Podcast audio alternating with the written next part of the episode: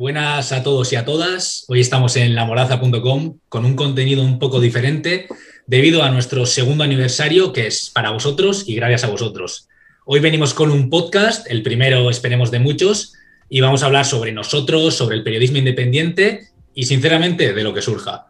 Para ello contamos con casi la totalidad de la redacción y aprovecho por tanto para saludarlos. Estaremos con Ania Mondarain, Tomás Ferreira, Hola. Íñigo Morete, Luis Miguel Barcerilla, Egoiz Carpenter, Carmen Alonso y ah. yo, Ander Banzotegui. Antes de comenzar, quiero recordaros que estamos realizando un sorteo de una bolsa de tela y dos tazas de lamordaza.com en nuestras redes sociales y tenéis toda la información en nuestro Instagram, lamordaza y en nuestro Twitter también lamordaza barra Y sin más, empezamos. En dos minutos eh, vamos a pedir a nuestros directores, Luis Miguel e Íñigo, que nos hablen un poco de, cómo surgió la mordaza y de, dónde viene el nombre, ¿no? Como sabéis, nace en una clase de Derecho Constitucional, ¿no? en, el aburrimiento de, los alumnos de una clase de Derecho de Periodismo, y nace eh, tal cual, eh, porque queríamos escribir en algún sitio, queríamos voz en algún sitio y queríamos tomar, tomar la palabra. Y aquí estamos los tres y muchos más haciendo equipo. Sí, como dice Luis Miguel, yo creo que era importante, ¿no? Abrir un lugar donde nos pudiésemos expresar con tranquilidad, bueno, con tranquilidad según eh, para quién, sin con una periodicidad fija, porque aunque hayamos publicado en otros medios de comunicación con anterioridad a la mordaza, nunca habíamos tenido un espacio, digamos, fijo en los medios, y también pues aprender a trabajar de manera coordinada, en equipo, y a gestionar un poco eh, cada publicación, eh, por revisar el texto, meter el, texto en la web, la imagen, que, que, desde fuera se ve que es eh, sencillo, se hace fácil, pero tiene bastante trabajo detrás. Empezamos los tres, como has dicho Ander, empezamos Luis Miguel, yo y tú en una clase de Derecho Constitucional, pero hoy en día somos más de nueve personas en la redacción, algo que para nosotros era totalmente impensable y que a día de hoy es impensable que un proyecto como La Moraza pueda seguir adelante sin tanta gente detrás. Eh, creo que seguimos a día de hoy, eh, después de estos dos años, creciendo, aprendiendo cada día más y eh, para mí, a título personal, ya casi me pone realmente, realmente contento. Y de forma breve también, ¿qué es lo que ha supuesto la irrupción de lamoraza.com en el panorama mediático, digamos? Creo que nosotros como periodistas hemos crecido bastante realmente y creo que en redes sociales y demás tenemos una imagen bastante consolidada, una imagen que es reconocible y que mucha gente nos sigue, nos sigue las redes eh, como digamos casi como referencia, pues a veces de algunos tweets que ponemos eh, sobre actualidad, sobre debates sociales, etcétera, y mucha gente nos tiene, digamos, eh, que nos sigue, ¿no? el contenido que subimos. Sí, bueno, aquí el kit, el kit de la cuestión quizá esté en si somos o no necesarios. Si la moraza.com eh, aporta valor al panorama mediático. Sabemos que Prisa, Vocento, Unidad Editorial, ¿no? el país ABC, el mundo, pues digamos los, conglomerados mediáticos, pues se, llegan, se llevan la, mayoría, la mayor parte del, pastel, ¿no? ya sea en beneficios económicos o en beneficios de lectores, de comunidad. Eh, sin embargo, eh, bueno, es impensable pensar en un panorama mediático sin medios independientes, sin medios que no estén financiados por banca o por, eh, ya, por, ejemplo, eh, fondos buitre, ¿no? como es el caso del país, o por grandes familias. es impensable pensar en un panorama político democrático sin, por ejemplo, contexto al que hacemos referencia por esa, esa eh, intento, intento de, tirarlo abajo por parte de Antonio Resines, ¿no? Eh, y la que le felicitamos por sus 10.000 suscriptores. Y bueno, eh, hoy en día es impensable imaginar un panorama mediático sin ellos. sin embargo, la mordaza, la verdad es que podemos pensar que tampoco somos indispensables porque tampoco a veces tenemos lectores. Por tanto, no nos debemos casi a nadie, ni económica ni, ni de ninguna manera.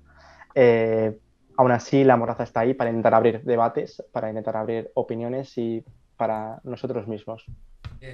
Nuestro nombre surge de, la ley Mordaza, eh, podríamos hablar de eso largo y tendido, pero eh, sí que querría traerlo a la, actualidad. Eh, estos días estamos viviendo las manifestaciones, Tomás nos lo puede contar más de cerca, de, Barcelona, con, el tema de Pablo Hassel, que al final siguen siendo unas injerencias ¿no?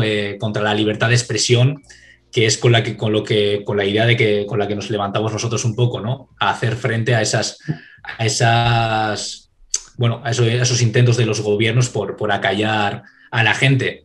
Entonces, no sé cómo estáis viviendo también este, estos hechos y, te pregunto a ti, Tomás, directamente, porque tú lo has vivido desde la calle.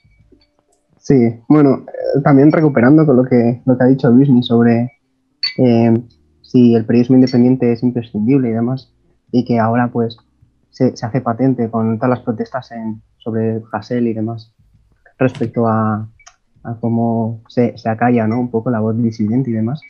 Eh, yo creo que es importante, sobre todo en proyectos como La Mordaza y, medios independientes que no llegan a ser contexto, no llegan a ser el salto, que, son eh, medios muy grandes, pero que son, son imprescindibles porque eh, todos los medios, todo lo que nos rodea está rodeado de, al final de, de, una ideología, una ideología dominante que le impregna absolutamente todo. ¿no? Entonces, claro, tú puedes tener medios independientes de referencia, como pueden ser los, que hemos comentado, pero faltan también los medios pequeños que den esa visión, ¿sabes? Que no sea solo dos, tres, cuatro, tienen que ser un montón, ¿sabes?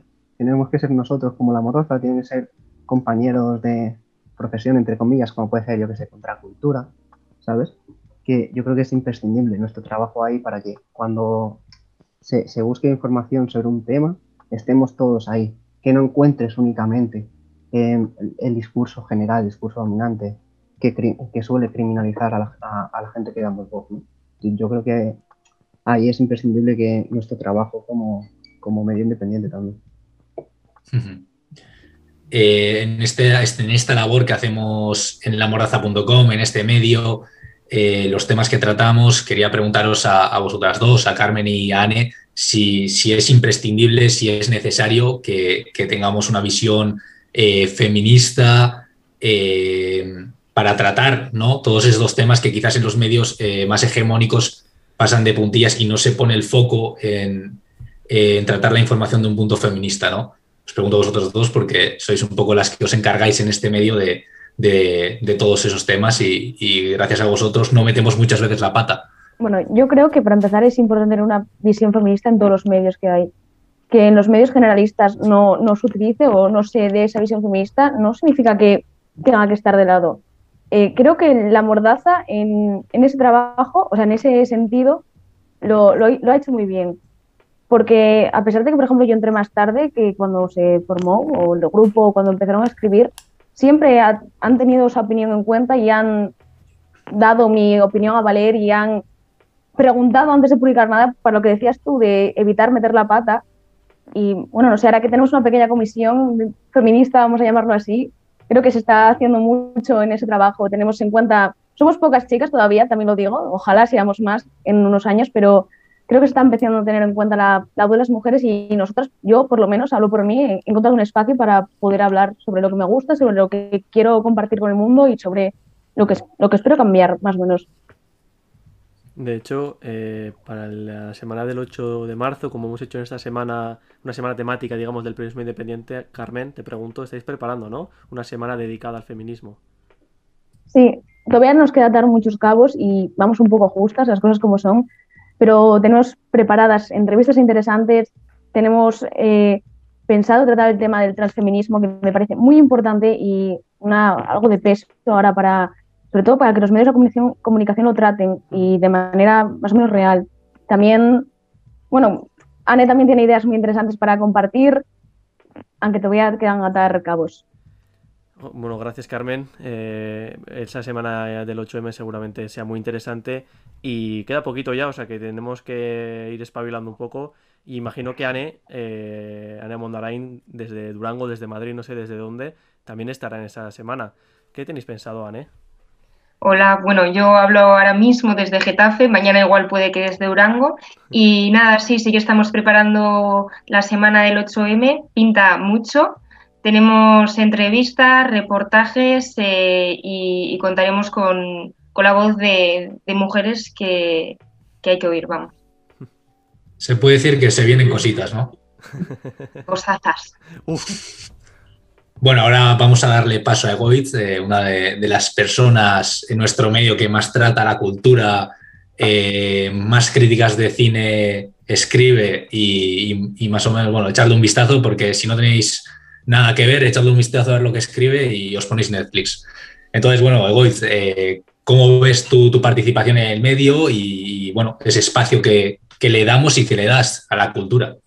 Sí, pues yo estoy muy contento porque, bueno, yo estudio ciencias políticas, por lo tanto no, no tenía dentro de mi plan eh, escribir en algún medio así y me diste la oportunidad y con toda la libertad de tratar los temas que, que me gustan, que me, que me, parecen interesantes y, y, por eso estoy muy contento. Y un poco, pues eso, reivindicar también a la parte del periodismo de actualidad, ese periodismo un poco más de, de que queda ahí en el tiempo que se puede volver en, en cualquier momento y que, que, son como capsulitas que luego se, puede, se pueden volver más adelante.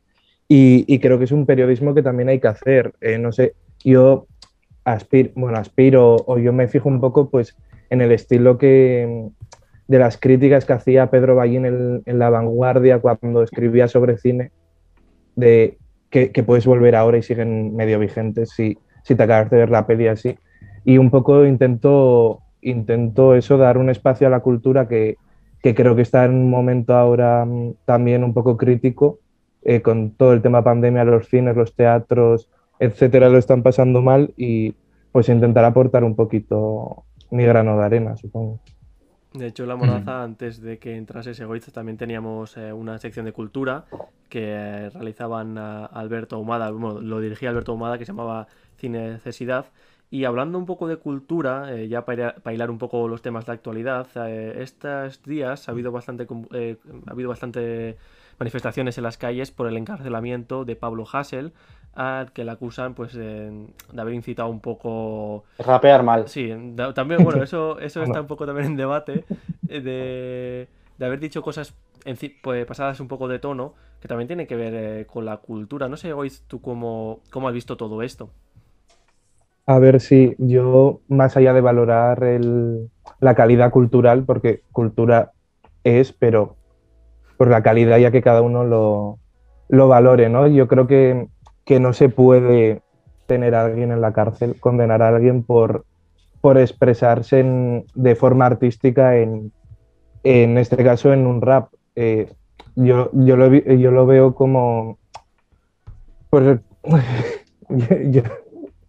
yo lo veo como, como algo preocupante y algo que, que, entiendo que la gente esté en la calle, eh, incluso con el tema pandemia, que, que, igual las movilizaciones las dificulta. Yo no puedo ir a Bilbao porque, porque no vivo ahí. Y, y sí, yo lo veo con preocupación porque pasó también con, con Willy Toledo, que bueno, que ya se ha encargado él de, de, contarlo muchísimas veces, no ha ido a la cárcel, pero, pero el pobre anda con, con poco curro en principio. Entonces yo lo veo con, con, preocupación y más porque creo que, si algo necesita España es eh, eh, cultura crítica con, con, su Estado. En Estados Unidos se ve como hay cada año dos o tres pelis eh, taquilleras que, que, van frontalmente contra, contra el Estado estadounidense. Tenemos el, la peli de, del año pasado del juicio de los siete de Chicago mm. que, que le saca todas las costuras a al, al armamento judicial o al, sistema judicial de Estados Unidos. Por eso yo, yo lo veo con preocupación. Bueno, pues si quieres, si quieres eh, películas eh, que vayan contra el Estado de forma frontal, tenés a Vicente Valles todos los días a las 9 en Antena 3. Eso es como una serie, ¿no? Casi. Una serie. Pues una sitcom, ¿no? Es ficción, es ficción pura.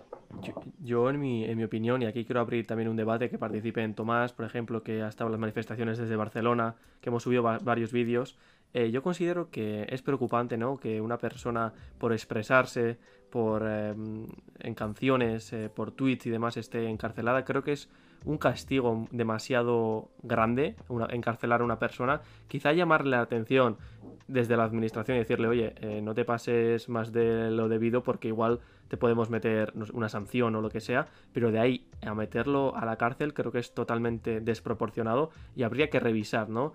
Ya, ya si su caso y también cómo está hecha la, legislación que permite que una persona, por, en este caso, rapear, aunque tenía antecedentes, varios antecedentes, ingrese, ingrese en la cárcel. No sé, Tomás, eh, has estado en Barcelona, en las manifestaciones en la calle, de hecho hemos subido bastantes vídeos tuyos a las redes. ¿Cómo has visto, cuál es la opinión general de la gente allí en las calles? Mm. Bueno, obviamente eh, es repudio absoluta a la sentencia, a toda la represión que se, hace visible ¿no? en, Pablo Hasél, pero que realmente hemos estado viviendo siempre. Ha sido algo constante, ha sido una, ofensiva, eh, sobre, todo, sobre todo desde, desde el auge neoliberal, mm. es una ofensiva constante que, sobre todo el movimiento obrero y toda lo que es la, cultura alrededor de él, ¿no? que es lo que viene a ser los medios independientes, etcétera, se ha visto en un retroceso constante. Y sí que hoy en día pues estamos eh, viendo como episodios muy llamativos del tema como el encarcelamiento de Hassel. Pero también eh, me gustaría apuntar, porque muchas veces se, escucha que se acusa, por ejemplo, al, Estado español de ser un Estado fascista, ¿no? por el hecho de eh, encarcelar a Pablo Hasél o a otros o, a otras personas por, por su crítica al rey, etcétera. Y creo que es importante que destaquemos que eh, el Estado español lo que es es una democracia, es una democracia capitalista, una democracia burguesa integrada en la Unión Europea, no es un Estado fascista. Y por lo tanto, quien ha puesto en la cárcel a Pablo Hasél no es un Estado fascista, es la democracia burguesa, es simplemente la parte represiva de, del Estado, ¿sabes? Que no, no, la, dicotomía no es entre fascismo y democracia, es que la, la propia democracia la que está encarcelando a, a, a raperos, a tuiteros, etcétera. De todos modos, eh, y una pregunta para todos, estos tics autoritarios, aunque sean dentro de un Estado no fascista, pero sí una democracia, eh, como dices, burguesa eh, o capitalista, estos tics autoritarios son más propios de un gobierno abiertamente de derechas que de un gobierno que se hace llamar el más progresista de la historia democrática. no sé, Carmen, por ejemplo, ¿qué, ¿Qué opinión te merece esto? Eh, ¿Qué opinas de, la gestión eh, con estos tics tan derechistas por, de, parte de, Pedro y Pablo? A ver, yo desde el primer momento voy a decir que voy a hablar desde el desconocimiento absoluto porque tampoco sé cómo funciona del todo el sistema judicial, ni, ni tengo conocimiento de derecho ni del código penal, pero yo lo que me planteaba cuando empecé a hacer ese debate ahora en las redes sociales se ve mucho como haciendo un poco de abogado del diablo, que no decía, no, no se, no se juzga a Pablo Hassel por, por rapear, sino porque tiene mm, penas acumuladas y porque realmente merece entrar en la cárcel o... o sea, yo, mm, si de verdad la condena se reduce a rapear hora eta mm, muerta el rey, los borbones y los ladrones, no creo que merezcan en la cárcel. Si hay detrás un entramado más, más grande, más, más complejo que yo no llego a comprender, entonces ya no puedo opinar sobre ello porque desconozco. Que no tiene que ser fácil, obviamente, poder negociar eh, una medida como esta, como derogar la ley Mordaza o cambiar eh, la legislación eh, o los puntos que, que ordena, pero mucho prometía, ¿no? Pablo, por ejemplo, Pablo Iglesias para un poco personificar todo el movimiento que representa, mucho prometía y después eh, poco ha dado. Es verdad que ha habido una pandemia, que es el socio minoritario, que está gobernando con el PSOE, pero de ahí a que permita, entre muchísimas comillas, que Pablo, que Pablo Hassel entre a prisión o que no haya luchado un poco más para que, no para que lo saquen de la cárcel, eh, tampoco, pero sí para que se le dé muchísima visibilidad y se hable muchísimo más en los medios obviamente se ha hablado muchísimo, pero no el, de la parte de que se están eh, mm, violando casi los derechos eh, de los derechos humanos de libertad eh, de, expresión. Y mm, hemos hablado de Barcelona. Bueno, sí, Carmen, ¿quieres apuntar algo? Sí, en plan, no, no sé, yo no quiero parecer facha ni nada de eso diciendo esto. No sé si puedo decir esto pero, en un podcast. Mm. No, pero ¿hasta qué punto puede intervenir el gobierno en que metamos a una persona a la cárcel? Para bien y para mal, quiero decirte. Eh, si estamos dando al Estado el poder de intervenir ahora mismo en que metan a una persona a la cárcel, se lo estamos dando también para que la metan. O sea, sois conscientes de, de ese debate que se genera. Sí, pero... Que es verdad, el, el gobierno más socialcomunista del mundo, pero realmente no debería poder intervenir.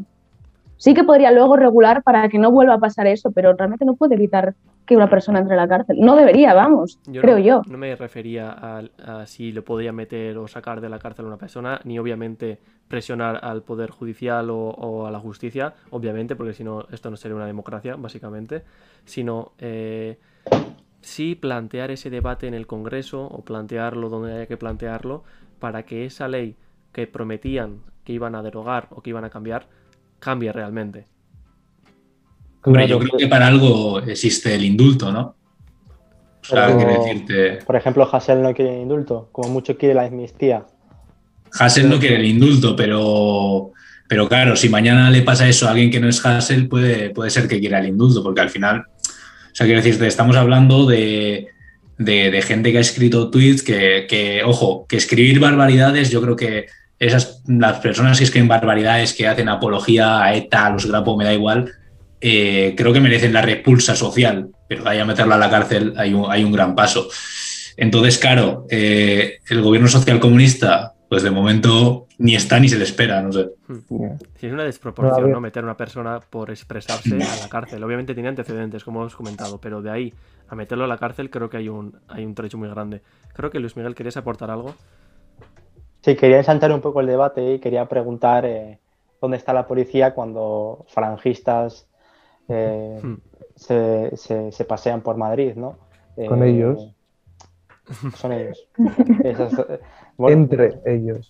Claro, Vale, pero es que están, ah, están entre ellos. Es que hemos visto imágenes de una joven veintañera falangista, sueño húmedo de muchos de nuestros líderes políticos, eh, y no hay ni un policía en esas imágenes. En cambio, por ejemplo, el otro día, por ejemplo, Anne estuvo también en Madrid en las protestas por la libertad de Pablo Hasél. Sí, sin volver a Pablo Hasél, quería hacer esa pregunta, ¿no? ¿Por qué, por qué la presencia policial desaparece cuando, cuando en los valles, del, el- el- por ejemplo, en, el Valle de los Caídos se manifiestan con los brazos en alto como pidiendo taxis? Hmm. De hecho, también, eh, algo también que es un poco casi avergonzante, ¿no? Es que a esta chica veintañera que comentabas que, que estaba diciendo que los judíos tenían la culpa de todo y, y barbaridades, se ha dado voz en todos los medios de comunicación, le han hecho entrevistas, le han pedido opiniones y es un poco casi vergonzoso, ¿no? De decir, ostras, le estamos Ya, dando pero voz entra en a nuestra una libertad chica... de expresión. bueno, también te digo que le estamos dando voz ahora mismo. ¿eh? Hombre, es verdad, pero... Sí, a ver, la verdad. Estamos criticando. es verdad, es que indirectamente le estás dando voz. No, pero eh, eh, esa mujer, eh, Luismi, no estaba, no estaba eh, ejerciendo la libertad de expresión, sino que estaba haciendo apología eh, ¿no? al, al odio. Está cometiendo un delito de odio, ¿no? Sí. Un delito de odio. pero es que ahí es muy difícil porque a Pablo Hasél también se le ha condenado por delito de odio. Claro. Entonces es hasta qué punto la dignidad de una persona es corrompida o es atacada con una frase, la capacidad que se tiene para, para ejercer ese odio. Eh, no sé, yo creo que es un tema muy complicado y volviendo un poco a la pregunta, yo creo que, que no hay policías en este tipo de, de concentraciones porque, se, porque tiene, se ven en el amparo de poder hacerlas con tranquilidad y en cambio en el resto creo que como es algo más de confrontación, es cuando se pone a la policía para, para controlarlo. Los otros, como están tranquilos, no, no necesitan siquiera eh, montar jaleo o enfrentarse a nadie porque, porque están más o menos amparados eh, bajo el, el sistema que tenemos. De hecho, se les da voz. Por redes sociales no se ve otra cosa. Cuando ocurre algo de esto, no se, no se ve otra cosa. La Marea, por ejemplo, eh, denuncia, ha denunciado tres, cuatro casos. Eh, por ejemplo, los, eh, los militares, eh, creo que era cantando una canción popular, y lo destapó La Marea, que también es un periódico, un periódico independiente, que era lo que comentábamos de la importancia, porque no me veo al país teniéndolo, destapando algo así, o al mundo, porque básicamente quedaría mal incluso con sus lectores. Con los clics iría bien, pero con sus lectores incluso hasta quedarían mal. El trabajo de la marea en este caso, en la investigación y en el estudio de las ultraderechas, eh, por parte, por ejemplo, de Miquel Ramos, es, es espectacular. Eh, también destaparon, como dices, eh, los cánticos a la división azul y todos estos temas.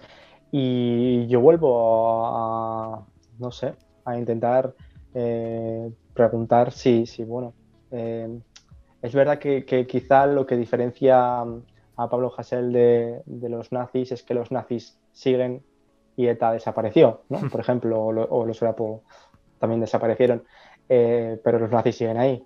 de hecho, están en el Parlamento. o no son nazis y son también unos aburguesados, Tomás. A ver, yo, a, Vox no los considero ni nazis ni fascistas. Son la cara más. O sea, su programa es neoliberalismo puro y duro. Pero sí que tienen tolerancia franquista, indudablemente. Tienen em, esta filo. Esta, este simbología eh, fascista. Em, tienen sus filas a mucho fascismo. Pero lo que es su programa actualmente no, no es un, un Estado fascista. No, eso no significa que de algunos años para adelante lo veamos efectivamente que lo son, o que se acaba destapando, o que el ala más radical acabe tomando el poder del partido, etc. Pero yo creo que tampoco es lo que comenté antes, tampoco creo que debamos, entre comillas, banalizar lo que es el fascismo, porque el fascismo realmente, cuando nos lo encontremos de cara, vamos a flipar, ¿sabes? Y, y, también, de alguna manera, creo que eh, se, hace como una distinción entre lo que es el fascismo y lo que es la democracia. Y cuando al final, entre, son entre comillas caras de una misma moneda, cuando estamos hablando de un sistema capitalista. O sea, el fascismo surge en los momentos en el que, el, sistema capitalista eh, o que las democracias eh, burguesas, las democracias liberales, están en, crisis. Y llevamos en crisis desde el 2008. Y ahora estamos metiéndonos en una crisis aún más heavy que la del 2008. Es normal que la, que la ultraderecha esté en, auge eh, por todo el mundo y que esté en, proceso de, de, de, derivar aún más hacia posiciones fascistas. Mm, Pero yo creo que de aquí a unos años, cuando los veamos de verdad, vamos a, vamos a, decir ojalá atrás.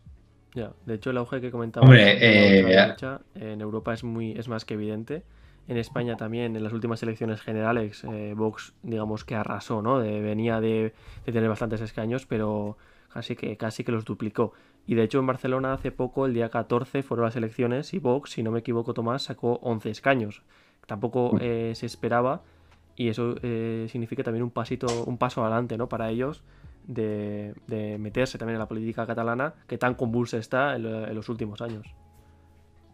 Sí, sí, sí. Sí, es que. O sea, es, es, es, hay que tener mucho cuidado con Vox y con la ultraderecha en general. Pero también hay que tener en cuenta que, igual que Ciudadanos las elecciones pasadas sacaron un millón de votos, esta vez han sacado, han perdido 900.000 votos. Eh, hay que ver un poco cuál es el, recorrido que va a hacer Vox, que va a hacer la ultraderecha, y cuando se lleva este proceso más de aún más ir a la derecha, a ver cómo, cómo cambia el panorama. En cualquier caso, yo creo que el hecho de que tengamos un gobierno socialdemócrata en, en el, bueno, gobierno socialcomunista, ¿no? Cuando se están haciendo, revelando todas las contradicciones que, no, que tiene que lidiar, lo que comentábamos, ¿no? Que tenemos un gobierno social comunista y no ha, hecho absolutamente nada. O sea, sigue siendo igual que la administración del PP prácticamente, ¿sabes? Es, o sea, la gente está viendo que lo que es la izquierda, que es la izquierda socialdemócrata, no lleva a ningún lado. Hmm. Entonces, e, e, eso es un caldo de cultivo, además, sumado a la crisis, que puede llevar a la radicalización hacia la derecha de, de mucha gente y, sobre todo, dar mucha, mucho pie y mucha voz a, posiciones ultraderechistas. Eh, yo estoy también un poco con, con, Tomás en cuanto a... Sí que es verdad que llamarles nazis es como muy visual y queda, y queda como muy potente, pero, pero creo que estamos en unas lógicas de una nueva extrema derecha que, que todavía no hemos visto eh, la cola al lobo y, cuidado dentro de unos años, porque estos están bebiendo todos del alt-right en, Estados Unidos, que, ya tuvo su, sitio con Trump, más o menos, porque son muchas ramas que terminan todas uniéndose para, luego gobernar, porque Trump no es alt-right, pero, pero tiene mucho de alt-right.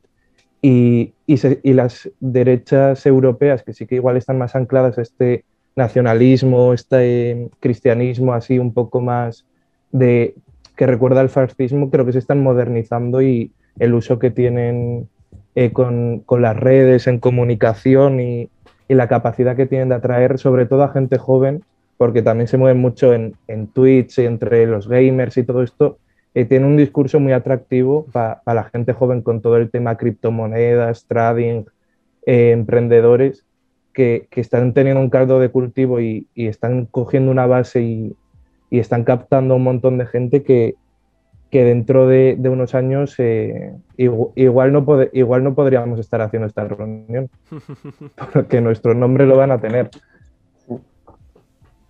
Y los... No, que quería, quería decir, a ver si, por ejemplo, eh, uno de los medios que puede hacer contra eso es la última hora. Bueno, Repite. La, medio ¿Ha cortado, no? No, pues decía que a ver si uno de los medios que puede hacer contra ello puede ser la última hora. Me acuerdo cuando salió la última hora, que en Twitter y así eh, consiguieron mogollón de follows. En Twitter me acuerdo, el primer día fue espectacular. De hecho, es que Pablo Iglesias puso un tweet anunciando la última hora. claro, el medio independiente. Ahí está la, primera base, el, primer problema. Y bueno, a raíz de lo que iba contando sobre el tweet, eh, también otros políticos, otras personalidades eh, de la izquierda más que nada se hicieron eco y de hecho, eh, Twitter les tiró la cuenta a la última hora porque decían que eran bots. Estaba siendo tanta gente que decían que eran bots, etcétera, y tuvieron problemas por esa parte. Pero ya cuando un medio de comunicación como la última hora es respaldada por Pablo Iglesias y por las bases de Podemos, que salió una información de que Podemos pedía financiación para última hora, ya como que pierdes esa independencia, ¿no? Porque no estás eh, ligado a un banco, no estás ligado a un fondo buitre como, como comentábamos ya al principio del podcast, pero si estás sustentada por un eh, medio, por un partido político en la, mayor parte, pues obviamente si te enteras de una trama de corrupción del partido morado o del PP, bueno, el PP justo sí, pero si te enteras de una trama política de tu partido, obviamente casi como que, que no la informas o omites información. La última hora es un panfleto de Podemos. Ahí va. Así tal cual. Eh, yo lo explico un poco de la manera bonita. Y tú ya has ido ahí a, meterla en la. Simplificando, ¿no? Tú decías que los bots eh, habían inundado ah. las redes de la última hora los primeros días.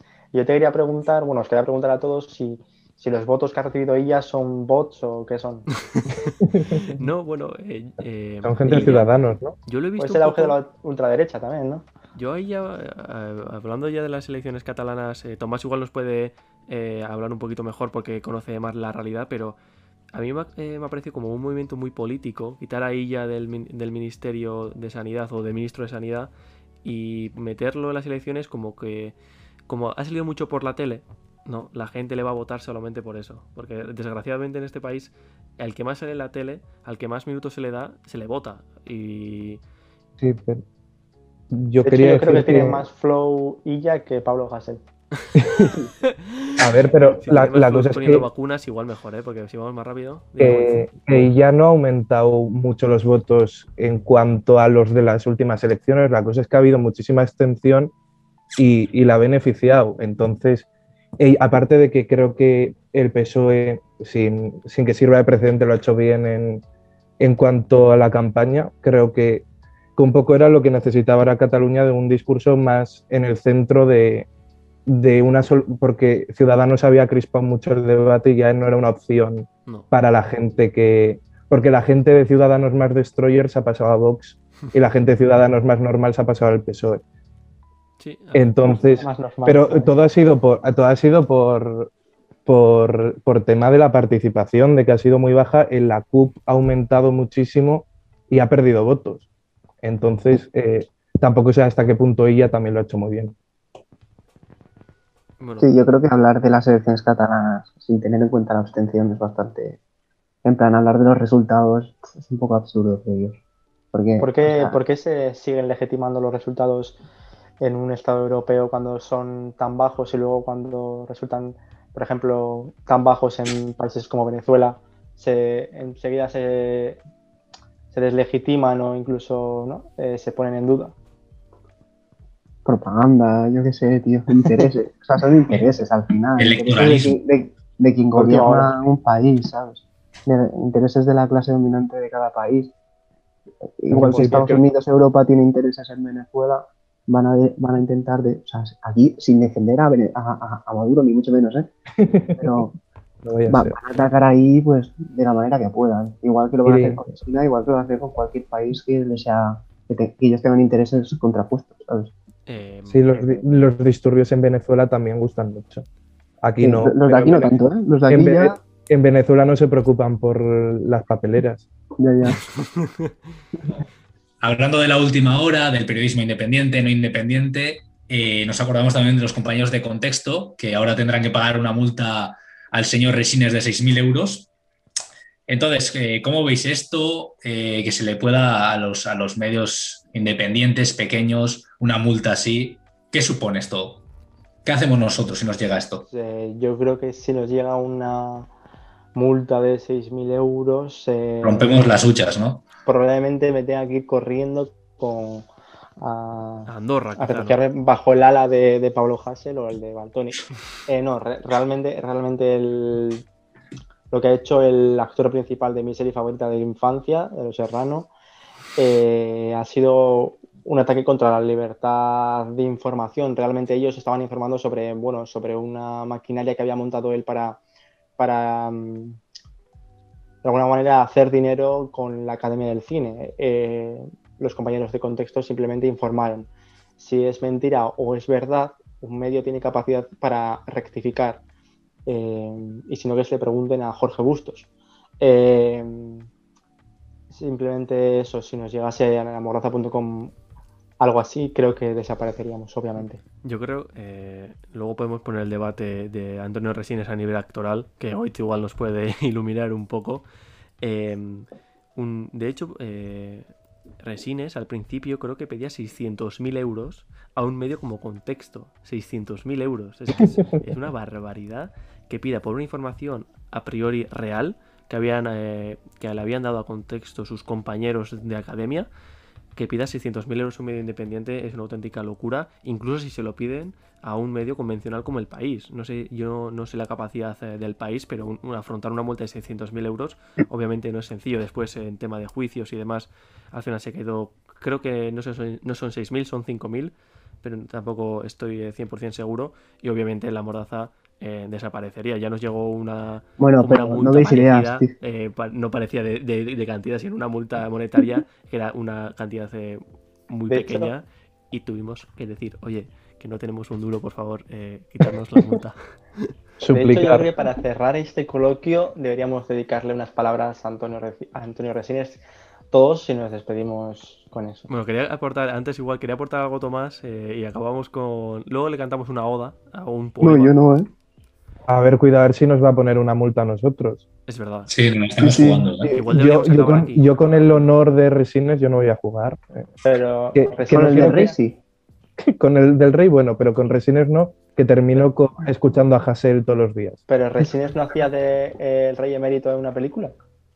Eh, pues eh, no lo sé. No lo Recién se ha sé. hecho tantas cosas. Sí, Resines ha hecho Pues, mucho, si, criticamos a Resines haciendo del papel del rey, nos llevamos doble, doble doble. premio. Bueno, antes de, de meter, eh, de meterle más la pata, Ander, como, como moderador, igual deberíamos darle cierre a esto. Eh, como tú veas. Sí. Sin más, vamos a dar las gracias a los valientes que hayan llegado hasta aquí. Sí. Es que Ricaso por escucharnos, por estar con nosotros estos dos años Y los Borbones son los ladrones. También. Eh, pues eso, por dos años más y los que vengan. Y ojalá un día nos veamos todos en la televisión porque hemos tenido que ir a la Audiencia Nacional. Esperemos Eso que será-. El día en el que la mordaza despegue. La audiencia nacional. Como carrero, uh, Uh, uh, uh. Eh. Cuidado. Corta, corta, corta.